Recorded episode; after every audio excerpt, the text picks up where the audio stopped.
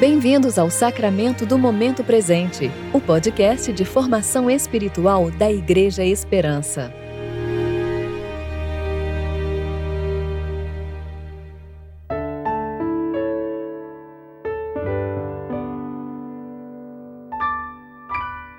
Hoje é quarta-feira, 14 de abril de 2021, tempo de reflexão do segundo domingo de Páscoa. Então Jesus disse: Eu sou a ressurreição e a vida. Quem crê em mim viverá mesmo depois de morrer. João 11, 25. Eu sou Júlia Ribas e vou ler com vocês a reflexão de Rano Molina referente a Isaías 26, versículos 12 a 15.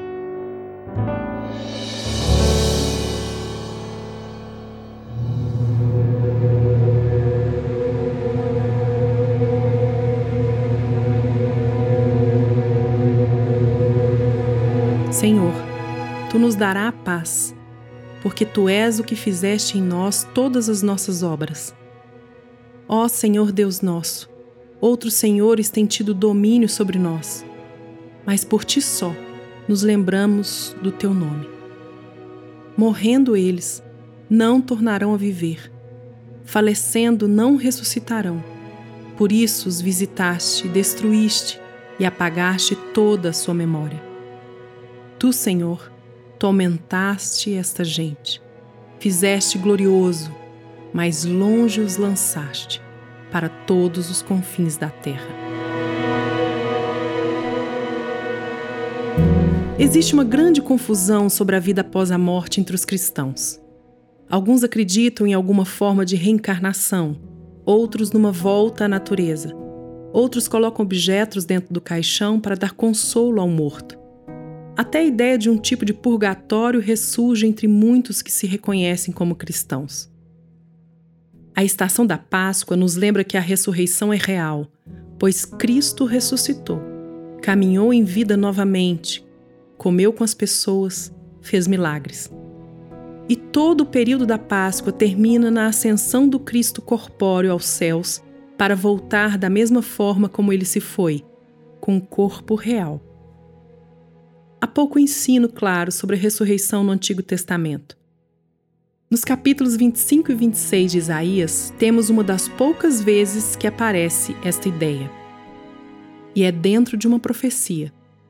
No capítulo 25 se faz uma referência da abolição da morte, e no capítulo 26 aparece a promessa de que os mortos do povo de Deus ressuscitarão.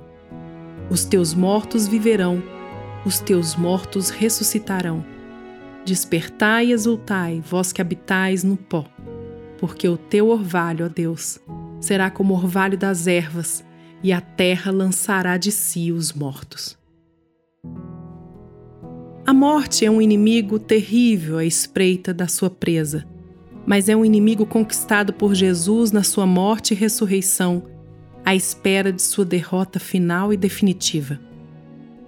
N.T. Wright no seu livro Surpreendido pela Esperança, diz que nos túmulos das antigas igrejas da Inglaterra é possível observar a inscrição Ressurgam, que significa Eu ressuscitarei. Com essa inscrição, a pessoa que está enterrada sob aquela lápide acredita que após um curto período haverá uma nova vida e um novo corpo incorruptível no futuro. Aquela nova vida será uma vida humana vibrante e ativa, refletindo a imagem de Deus nos novos céu e nova terra.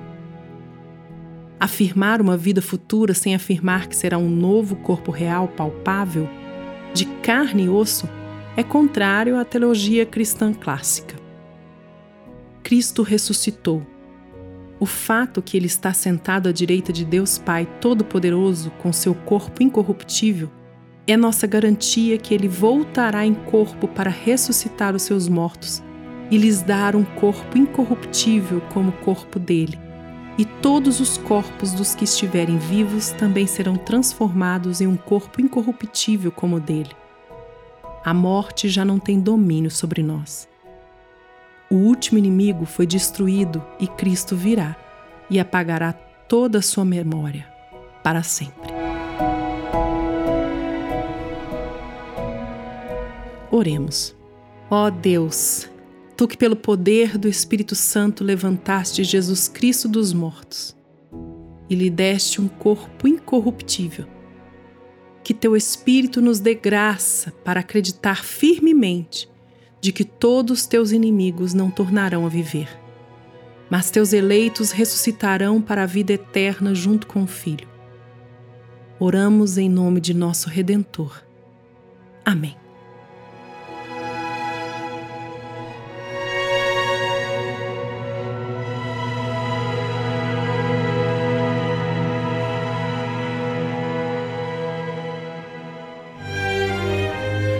Você ouviu o sacramento do momento presente. Que Deus, o Pai e Cristo Jesus, nosso Senhor, lhe dê em graça, misericórdia e paz.